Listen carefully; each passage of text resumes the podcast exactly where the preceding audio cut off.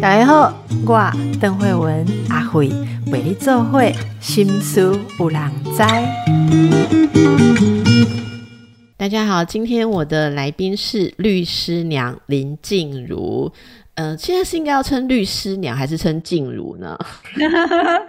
对，因为我关掉三十八万的粉砖，然后说我要拿回自己的名字，所以是 是很棒哎。有人叫我律师娘，说你可以叫我静茹就好。静茹对不对哦？所以我有 follow 到哈。静茹好，来这个呃，静茹跟呃。就是律师钟依婷还有彭志轩携手合作，你们写了一本书，叫做《后青春幸福相谈室》。哎，我本来一直想说后青春是什么，应该以为是那个 讲青少年。哎，仔细看不是哎，我觉得你们用词好正面，所以我们就是后青春，对不对？我们就是属于后青春。出本是很厉害，因为我们本来这本书要叫《老后什么幸福相谈室》，然后出版社都说不要不要不要，大家听到。老就是会觉得说没有没有我还没有老，所以他们都说我们叫所以这个这个词我觉得是一个呃创新的，因为我都没有想过可以用后青春来称呼自己哦。我以后不要讲什么熟女了，我都在讲我后青春。有有有，因为后青春你就听到青春。但是熟熟女还是听到熟，所以对对，所以我们今天的来宾是后青春林静茹，好，然后已经后青春主持人，我们来好好的谈谈这个后青春幸福相谈室，在这本书里面啊，我们看到是有很多的故事。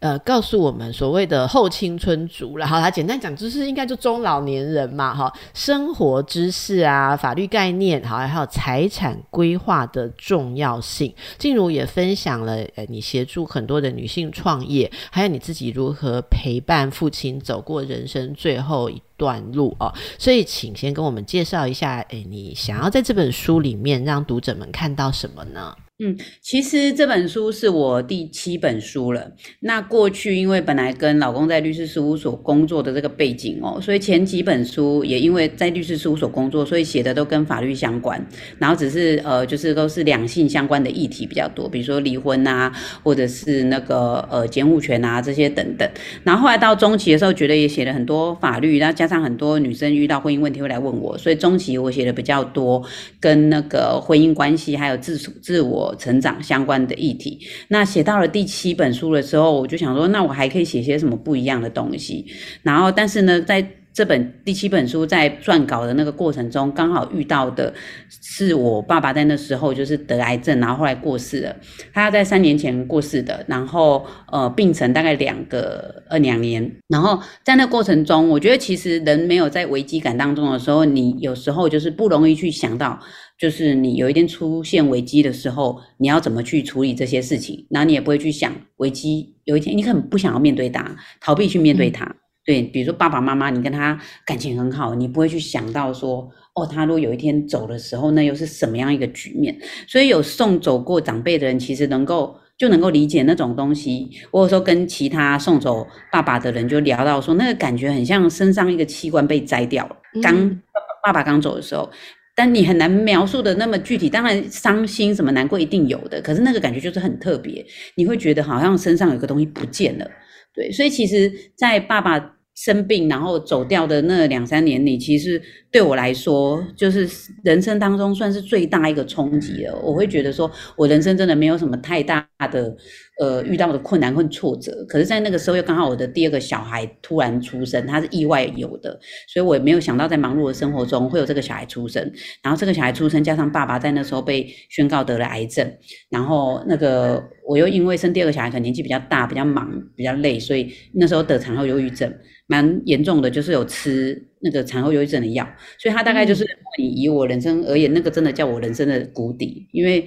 那个邓医师已经遇过很多需求者嘛，你知道得忧郁症的人，他们的状况会很不好，很不好这样。对啊，你一定会有一些就是对生命就是很负面的想法这样。那个我都经历过，对，所以其实走过那一招之后，呃，你说讲要讲说什么思考生命的意义的话，好像也讲的太有深度了。但是我的确去重新思考了我对生活、生命的一个认知。以前就是不停的工作，那时候呃当网红嘛，三十几万粉粉粉丝的粉砖啊，每天就是那个去演讲啊、出书啊，然后到处受欢迎，怎样？你就是过着风风火火的生活。然后其实你没有那么思考说生命其实是有限的，你就是每天过很精彩的生活。可是爸爸。爸爸生病，爸爸走掉。爸爸以前也是很风光的生意人，在那两年里面，他什么事情都不能做，只能去照顾自己的身体，而且身体的生命是一直一直被抽掉的时候，你就会想说，因为他是跟你很亲密的人，然后是你一个你人生中最亲密的人，突然要从你的生命中被抽走。那个感觉是跟以前你其他的生命从你的身旁离开那个感觉是不一样的，所以在那个过程中，我才去想到说，哎，很多事情是我以前没有放注意力在上面的，就包括比如说医疗决定，因为送走。那个长辈的人一定有经历过，就是签所谓什么放弃急救同意书这样，对啊，其实他的全名不是叫他那个叫做就是不做心肺复苏啊，跟那个就是强力的心脏的电极那些，就是不做那几个治疗，但是。事实上，病人已经到某个状况，是医生认定是不可能回头了，才会去签这个。但是很多人都签过这个嘛，就是什么放弃急救同意书。对，那一张纸到现在都还在我的书柜上，就我就会很记得签下那张纸的时候那种心情。所以真的，所有很复杂、很深刻的感觉，就是发生在那几年里。特别你是忧郁症的人，忧郁症就是有点像情绪敏感嘛，那个很难过的东西，五十分难过的东西，你会扩大成一百分，然后五五十分生气的。事情你会扩大成一百分生气，所以我真的在那几年受到很大冲击之下，刚好遇到就是出版社在跟我聊说，那你觉得要写些什么的时候，我就是刚送走爸爸，所以我那时候就觉得说，我觉得我可以写这个耶，因为我在里面太多感觉了，就像当年在写两性法律跟两性关系自我成长的时候，一个女性的觉醒觉醒，在这本书就是。起心动念的时候，真的就是一个很深刻的感受。说我才发现，当你的人生的体力开始下降的时候，有很多事情你要去思考。包括就是我我爸爸在走的时候，他才想到财产分配的问题。是，其实刚刚静茹在讲的时候，我可以深刻的感觉到那种感受，因为真的没有遇到的时候，人很少会去想这个问题。好，然后可能你，我想你之前一定有很多经验。呃，去找你们咨询的人，或者突然想到这个问题的人，都觉得措手不及。所以这本书其实可以帮助很多人开始去感受啊。那这里面其实有很多的故事啊，可不可以跟大家建议一下啊？就是呃，对于这种。人生最后的阶段，我们应该要为了自己的，应该说自主意志吧，哈，应该要先规划些什么？因为我们的听众朋友其实不管是什么年纪，也，有一些很年轻的人，二十几岁的人也可以提醒自己的家里面的长辈，甚至是阿公阿妈哦，说是不是可以做一些很好的安排，以后不要造成父母大家的呃痛苦这样子。那呃，书里面当然有很多的部分，大家可以自己去看。我们就难得节目当中请到静茹。跟他说几个呃入门的重点好不好？就是说，例如说你现在经历的爸爸的事情，如果有朋友问你的话，你会认为我们应该要规划些什么呢？哦，不管自己是长辈，或者说为家里面长辈，我们应该要先做些什么安排跟思考？嗯。的确，其实像那一天我在办那个新书发表会的时候，刚好有在书店经过的一个看起来不到大概三十岁左右的人吧，他听到我们在聊的这个议题，他就突然坐下来就开始听，然后听到结束的时候，他就开始问一些然后规划的问题，然后我的律师就觉得很有趣，说：“哎，你看起来才三十岁。”他就说：“嗯，我觉得我现在就要开始准备。”然后律师，你觉得多少钱才足够养老？这样 就有点蛮有趣的。然后，但是其实哦，刚刚那个邓医师问到。的就是真的还有很多老后的事情是你现在没有想到，但真的超多东西可以规划。我们随便讲一个，就是呃，有些人可能会有听过，但是可能没有意识到要去做的事情，就是我们在书里有提到案例说，就是呃。有有些那个年纪大的人呐、他可能年轻的时候，他有帮自己准备很多钱，然后准备了钱之后呢，他就想说，哎、我有足够的钱可以养老。可是你在新闻里面，其实我有看到很多，就是你你的账户里面有钱，但是当你躺在病床上的时候呢，是谁来帮助帮你去决定这些钱怎么用？也就是说，你今天如果说你的就算你的医疗器材好了，你你的尿布要买比较便宜的还是比较贵的，或者你的看护要请两千还是三千的，其实还是别人来决定啊，因为你躺在床上，你已经没有时没有那个精力跟时间跟能力去找一个适合你的看护了，所以有准备好钱，一定是我们在想说，哦，养老要准备好的一定是钱，所以很多人就会想说，我把钱钱准备好就好了。其实真正的老后规划，除了钱准备好，还有一大部分说，那钱准备好，钱又怎么用呢？所以其实，在书里面就有提到说，呃，像现在有些工具，比如说像保险或者像信托，或者是你可以去帮自己做那个监护宣告，呃。我们在法律上有一个工具叫做监护宣告哦，有些人可能有听过，就是比如说在你老的时候、失智的时候，如果你没有办法去呃决定自己的一些财产怎么处理呀、甚至你已经完全没有办法决定你的生活作息的时候，可以跟法院去申请监护宣告，然后法院就会帮你垫一个监护人。这个监护人的功能呢，就是帮你决定你的钱是怎么用的，比如说你要住哪一家养老院呐、然后要去买什么东西呀、他可以从你的账户里面哦。去提前出来，然后去花钱花在你想要买的东西、你需要的东西上面。这个监护人是可以这样子决定的。可是呢，以前的制度是监护宣告跟监护人的制度，但是呢，有一个 bug 就是，如果今天我老了躺在床上了，但是呢，跟我住在一起的这个人，可能我刚好在失智之前得罪了他，一个跟我一起住，然后一个没有跟我一起住，但是呢，跟我一起住的这一个孩子呢，我可能因为跟他一起住，反而纠纷很多。那跟没有跟我一起住，我反而跟他感情比较好。但是今天如果你在申请监护宣告的时候，比如说跟你一起住的这个人跑去帮你申请监护宣告，法院可能会理所当然的觉得跟你住在一起的这个人比较适合当你的监护人啊。所以过去的监护宣告的制度呢，它是不能够决定你自己的监护人是谁的。你是让法官来决定，那法官当然在开庭的时候，他就会把大家都叫来，亲朋好友全部叫来，然后决定一下谁是你真正适合你的监护人。但最终法院还是不是了解你跟住在一起的那个人，他只能从外观去判断你真正的意思，想要找谁你是最信任的，不知道。对，可是那个现在呢，前几年就是有一个新的制度叫做议定监护。那嗯。议定监护呢，他要做的事情就是，当你还没有失智的时候，你就可以先做下一个呃你自己的意思决定书，上面就可以先写好，我以后万一失智的时候，如果被申请监护宣告的时候，我希望我的监护人是谁，你就可以先定好，那你就不会出现那种你失智了，也就是只好认人摆布了。这是一个嗯前几年出现的制度。哎、其实如果我们现在已经觉得我要开始规划我的老后的财产怎么用的时候，这个就是一个可以做的事情啊。那他做的方式，你可以去找律师，然后去做公证，然后有一天呢，当你失智的时候，不管任何人去帮你申请监护宣告，最后监护人都会是你指定的那个人。这个就是我们其中一个在书里面谈到的议定监护的制度，是大家可以帮自己做养老规划的。是是，我觉得这真的非常重要。其实听众朋友如果有兴趣的话，其实本节目之前有过几集在讲什么老后财产的规划啊，然后怎么怕不孝子女啊，或什么说。好像这个议定监护，这个监护人有时候也不一定要是自己的家人。你知道现在我们 像我们高中同学一群人，大家都很关心养老议题，我们就觉得我们要互相。照顾这样互相 一定监护，这也是可以的嘛，哈。那可是大家的小孩可能就会觉得，你真的要去找个律师把它弄好，因为你的小孩会说，我才不要外人来管，好，或者说我怎么可以给外人管？哎、有时候真的大家要为自己有一些主动权啦，哈。那其实这些事情，大概几岁的人应该要开始思考。我觉得其实如果你自己已经有那种意识感的时候，你就可以开始做啦。你看，真的就像邓医师说的，为什么我会在这个时候，我自己是四十五岁啦，然后在这个时候会想要出这本书，因为那个感觉就是出来了，你就是会觉得说，哎，我好像不会纯粹忙碌在现在的生活中，特别是你容易看到身旁的人开始状有状况的，有有甚至有跟我们同年纪的，他居然就这样匆匆的走了。然后他的小孩怎么了？他的太太怎么了？像我有一个朋友，他是做等一下哦，等一下哦，静茹的检察官朋友怎么了？我们休息一下，等一下回来听故事哦。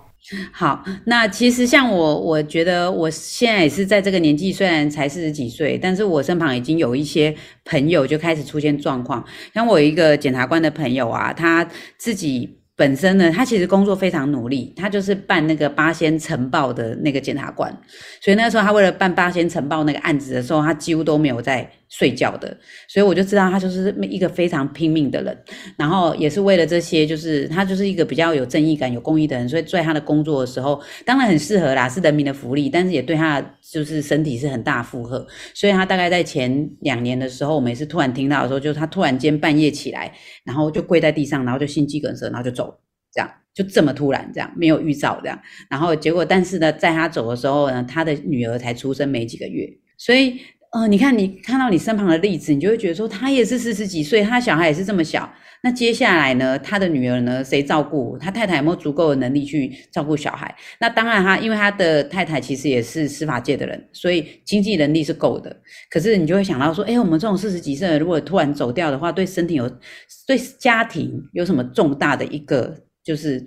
呃，冲击这样，对啊，所以其实慢慢你到四十几岁的时候，看的事情多了，你就会觉得说，意外就是会发生。然后意外发生在我身上的时候呢，意意外发生在我依赖的人身上呢，他都会是什么样的状况？对啊，所以就是会特别在这个年纪、这个阶段出现这个心情，想写这本书，就是它就是一个这个年纪，我觉得会出现的心理需求跟环境的需求。嗯，所以呃。以这个为起点的话，其实我们在书里面也会提到一些，譬如说意外的规划、养老的规划。像意外的规划是什么意思？意外的规划就是类似，如果你家里如果只有一个那个经济的来源者，那如果他是走掉的那个人，那没有突然间没有经济来源怎么办？那小孩怎么办？然后那个太太怎么办？他们有没有办法好好继续过未来的生活？这个又有另外一个故事啊。像我有一个呃。夫妻我都认识，然后太太是完全的家庭主妇很多年了，大概也有因为小孩已经国小了，所以她从结婚之后她就变成家庭主妇，然后养两个小孩长大，所以其实他们家就是也是一样，就是有一个主要的经济来源是老公，然后老公是一个公司的老板，这个牵涉到几个事情哦，首先就是他是公司的老板，就是他没有薪水。然后他没有，他没有那个，呃，就是可以照顾他的其他的伙伴，所以那时候他在倒下来的时候，他那时候是中风，然后那他在一早的时候，其实就在他的办公室中风了。然后倒下来的，可是因为他是一个老板，他在他的办公室里面，个人的办公室，所以没有人发现这件事情。大家只有一直打电话找不到他，一直到晚上八点的时候，才有人觉得真的找不到他，然后打开他办公室，才发现他已经就是五官，然后流血，然后躺在地上，然后赶快送去医院。然后等他被医院急救回来的时候，就昏迷指数只有三，然后医生就是直接放弃了，他说没有办法救不回来了。可是蛮妙的是，他那时候他的太太啦是去拿了一些中医的处方来给她的老公喝，就喝了一段时间，就她老公居然就开始有意识了。然后她老公当时大概在一年多前吧的阶段是，你只要跟他讲什么，你要不要？要的话就眨一下眼睛，不要就眨两下眼睛。她老公是真的会眨的。然后现在大概是以现在大概就是手指可以有一点点动，但基本上都是瘫痪在在那个床病床上，然后。需要二十四小时有看护，然后他们的两个小孩就是一个可能就是比如说幼稚园大班，一个是小学二三年级，类似这样。对，那你看哦，这个家庭主妇，第一个她根本不可能去划她的公司啊，因为她在当家庭主妇，她的公司后来就是被合伙人拿走，因为太太也不会经营公司，她不知道公司的任何财务状况，所以公司有没有赚钱什么，她通通不知道，她只有每个月拿老公的家用而已。然后那个她老公呢，在就是。出事前两年呢，缴了很多保险费，然后他后来觉得保险费好浪费，所以他在他出事的前两年，把他所有的保险去去解掉，所以他在出事的时候，他没有任何保险，所以他的医药费、所有康复的费用，全部都是就是要掏腰包出来。但是呢，这个家庭主妇账户里面是没有钱的，因为她每个月就只有拿老公的家用把它花光，她之后这时候只好回去娘家求救，所以她一个月十几二十万的这个医药费用全部都是娘家出的，因为她娘家如果不出这个钱，她的女儿是家庭主妇带着两个小小孩跟一个瘫痪在床上的老公，那你就知道那个后果会有多恐怖，所以娘家只好把钱掏出来，所以她娘娘家这几年就一直掏十几万的钱出来。所以你看，如果你没有做好规划，她老公其实，在我们眼中是一个很赚钱的老板哦。但是他没有做好任何规划的结果就是这样，因为他公司虽然有合伙人，但是对合伙人而言，我干嘛没事把钱拿出来付给付给那个什么孤孤孤儿寡孤儿寡母？对呀，我难道要养他一辈子吗？这公司未来是我要经营，我要努力的。对啊，所以后来我就是类似这样的状况，我也不是，就是第一个，因为我也有网友跟我讲说，哎，我听说你现在在带女性创业，你可以教我怎么创业吗？因为我老公前两个月中风了，然后他现在躺在床上，我每天要顾他，我想说我怎么样可以有让自己有收入，不然我们现在在坐吃山空。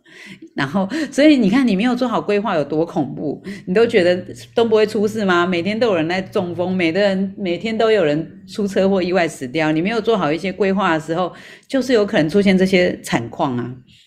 哎，你讲这个例子真的是让人会觉得很很惊悚、很惊吓。但是我知道很多人就这样在过日子，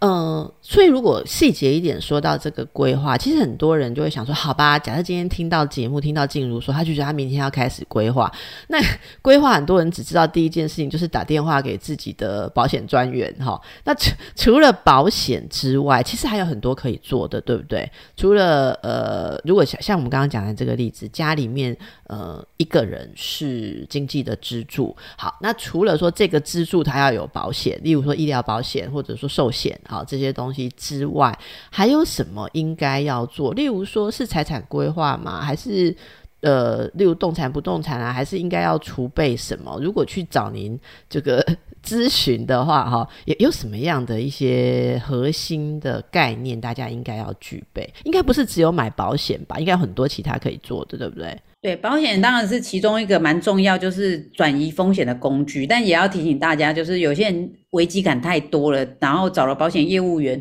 如果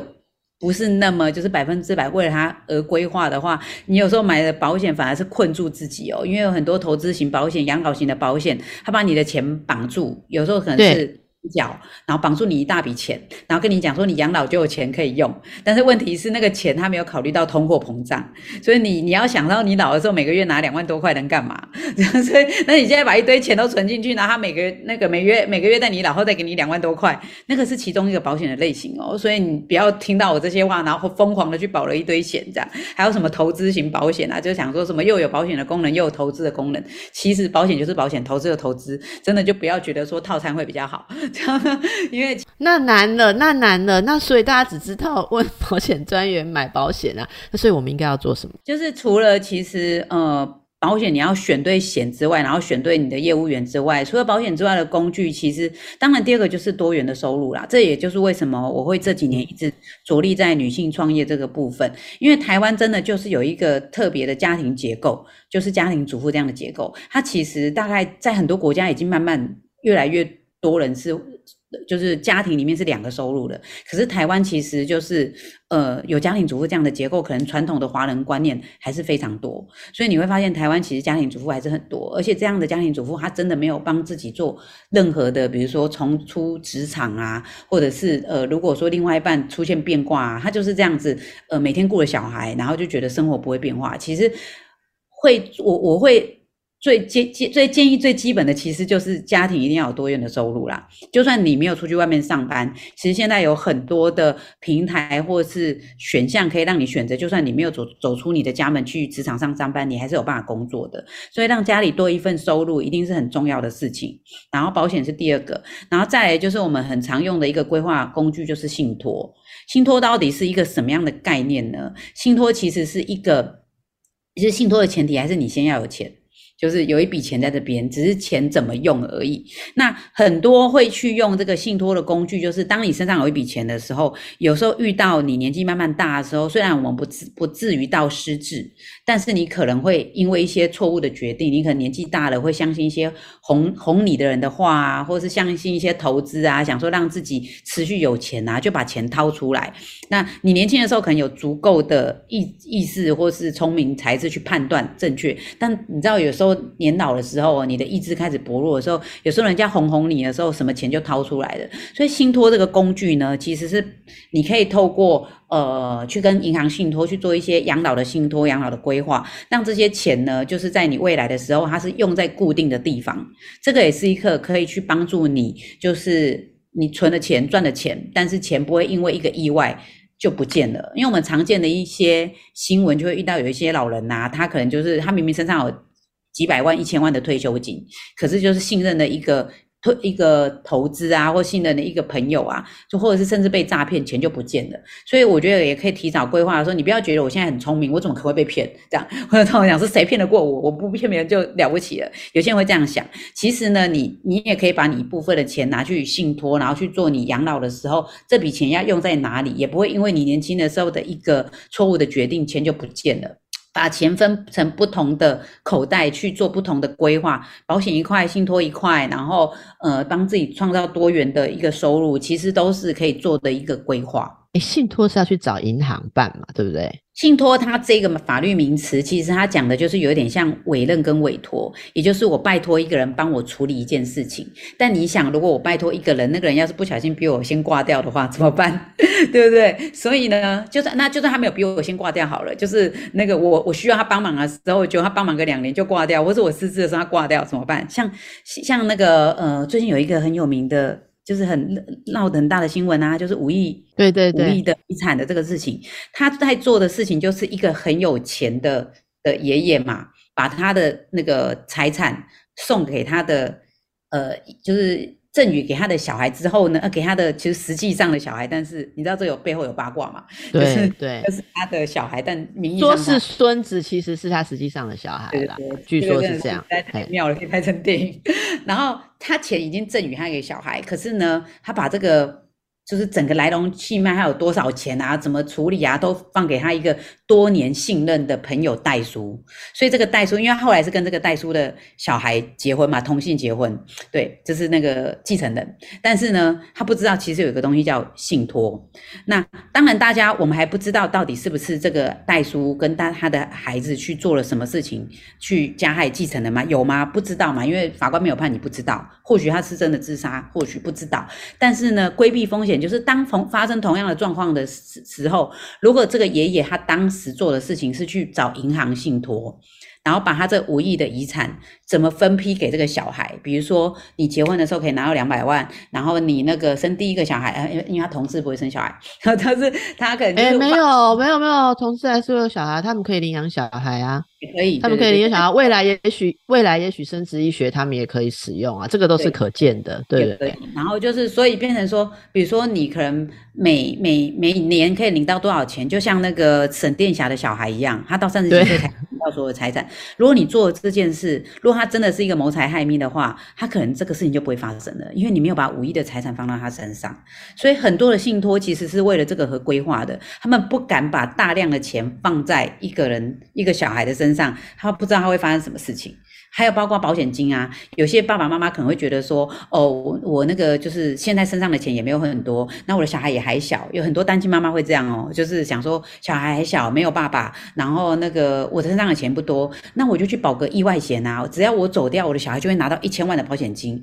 够他。就是到成年以上了吧？但你不知道的保险金最后落在谁身上？可能落在那个就是就是一开始就抛妻弃子的的那个单亲爸爸身上，然后可能也会落在就是身旁觊觎的亲人身上。那如果你也是一样，如果你没有做好信托，其实保险金可以在他的保单上面就直接注记分分期给，比如说我就是我。的保险金一千万到这个小孩身上的时候，每年只给一百万，类似这样，你就可以少掉很多身旁人觊觎的机会。所以回到这个新闻案件，如果那时候爷爷有做信托，然后分批给，什么状况才给，那可能就不会造成大家有这么大的一个想要去做他做什么不轨的事情的意图了。所以这个是信托，所以信托的财产标的可以是动产、不动产都可以嘛？例如说保险的金额，或者说房产或或者现金，其实他都可以先信托起来，然后即便是在自己名下的房产，也可以，例如说每年移转多少部分给继承人，是不是都可以跟现金一样，是可以这样处理？哦，所以我们以前在电影里面会看到什么那种。呃，可能他就是会定期的去见他的信，他父母的信托管理人，然后就是呃，也是不是？我记得我忘了哪一部电影，还会去说服他说，呃，他现在想要那个结婚了，哈，所以他想要先拿多少钱，然后律师还帮着他去看说，哎，其实这是一个渣男，哈，其实只是这想要骗他的。就是我觉得这是多一个多一个对于这些事情有经验跟有概念的一个托管的地方，哈。那当然，呃，就托管的。很有趣啊！我记得，我记得我之前在访问这个议题的时候，很多人就说：“哈，这就是律师又要抽一笔管理费啦，银行又要抽一笔管理费，哈，所以就把我的钱都抽光光，我不如直接给我的小孩。”可是其实，你如果想象那个风险的话，好，很多东西的管理，他他，你当然要付出管理的费用，不然谁要去替你？淌这个浑水，这就很像是大家想说啊，不然你生病自己医就好了，你干嘛要看医生？医生要给你抽钱，对不对？哈，觉得这是一样，要慢慢慢慢的，大家会有这样子的概念越来越多哈。我们等一下再来回来，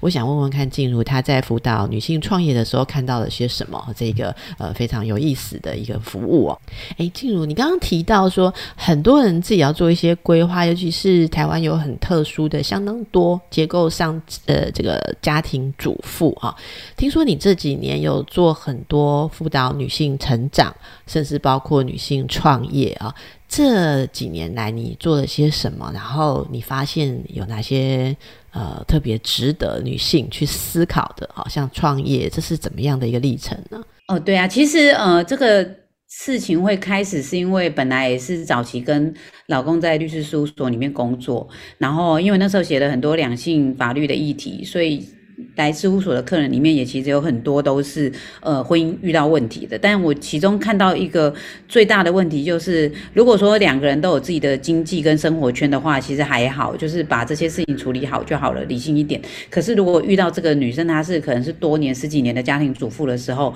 你就会为她后面的处境开始担心，因为她没有任何收入，她现在要开始找工作。那一个如果说她在家里待了十几年，然后四十几岁的女生，她真的突然要出去找工作，没有任何经。经历，然后甚至呢，他的小孩也要大不大，要小不小的，还要去幼稚园接他，或者是要去小学接他的时候，你就会发现他的选择很少，因为人家也会觉得你不能加班，你五点就要去接小孩，怎么那那好像没有办法。静茹，我跟你讲，我不知道你怎样哦，就连我就连我，你知道吗？我小孩在第一年级嘛，第一年级的时候常常是中午要接。啊，然后那时候一开始还没有去安亲班，就算去安亲班，不好意思，你也是四点要接呢。好，然后又不想让他每天都去安亲班，有的时候就是中午，连我都觉得我的工作快要没有办法安排，我已经是自由业了。哎，你想想看要怎么上班？对呀，所以其实我在律师所看到这种人，如果他没有任何收入的时候，然后突然。呃，要离婚，然后要开始找自己的经济的时候，他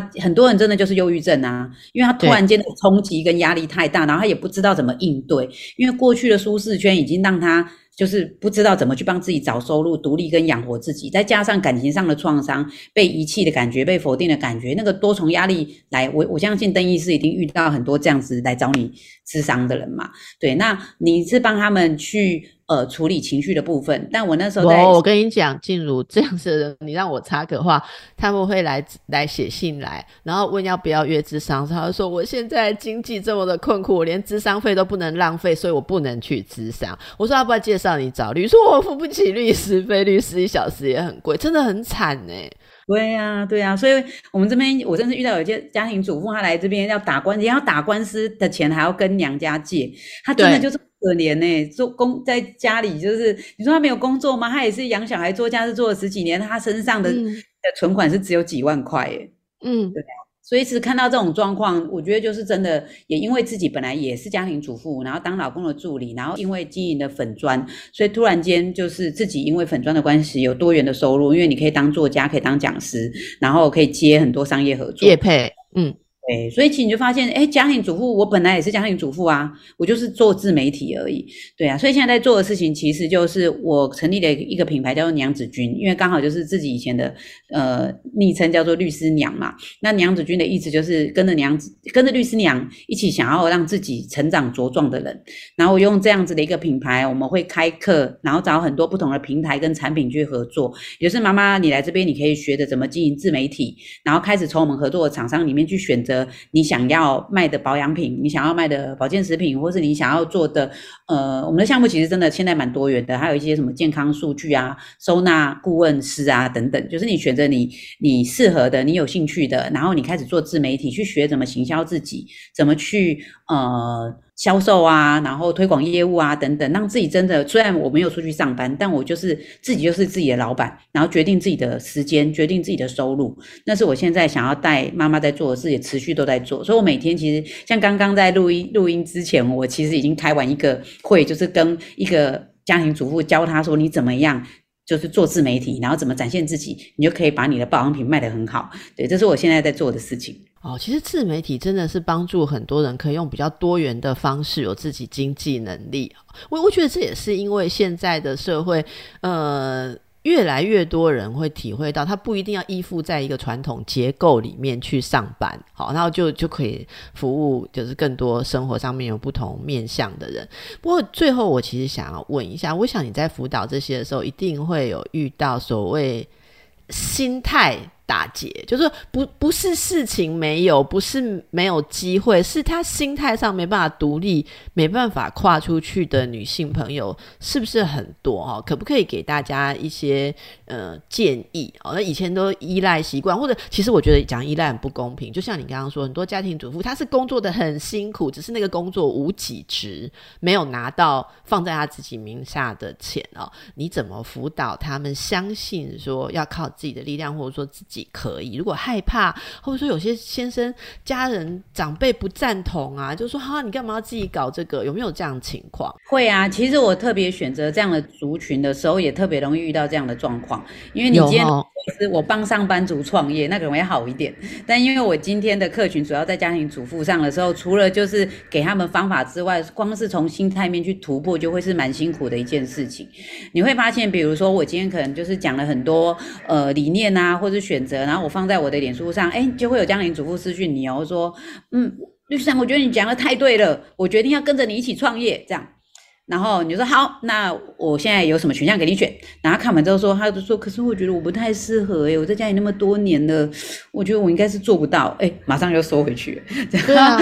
对不对？很多会这样嘛，哈。对啊，因为你光是学方法，你就有好多事情要做的。如果你连心态面都没有突破的话，那其实我们带你的人会带得很辛苦，因为每天还好像还要对你做心理咨商，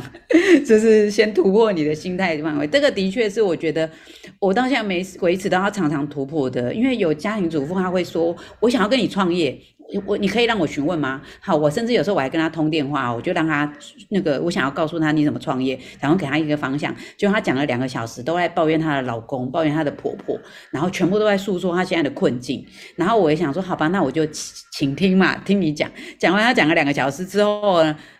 他说：“我觉得我还是没有办法，你让我再想想好了。”就他还是没有跨出任何一步。他说是害怕什么？就是是很久没有靠自己的力量做事情，所以要跨出去的时候。是这我我我其实觉得这么好的机会又有人辅导，为什么为什么不跨出去？那是怎样？就是不独立久了之后就不相信嘛？还是害怕困难嘛？还是害怕挫折？害怕做不起来的那种失败感？嗯。我我觉得，因为那个邓医师是心理方面的专业嘛，所以我去分析他们的心理，可能也是班门弄斧。但我我我我猜测啦，我猜测，因为我自己已经脱离家庭主妇有一段时间了，所以我我比较不会有像他们那种障碍，但是我还是会去模拟说，我觉得他们那种感觉可能比较像是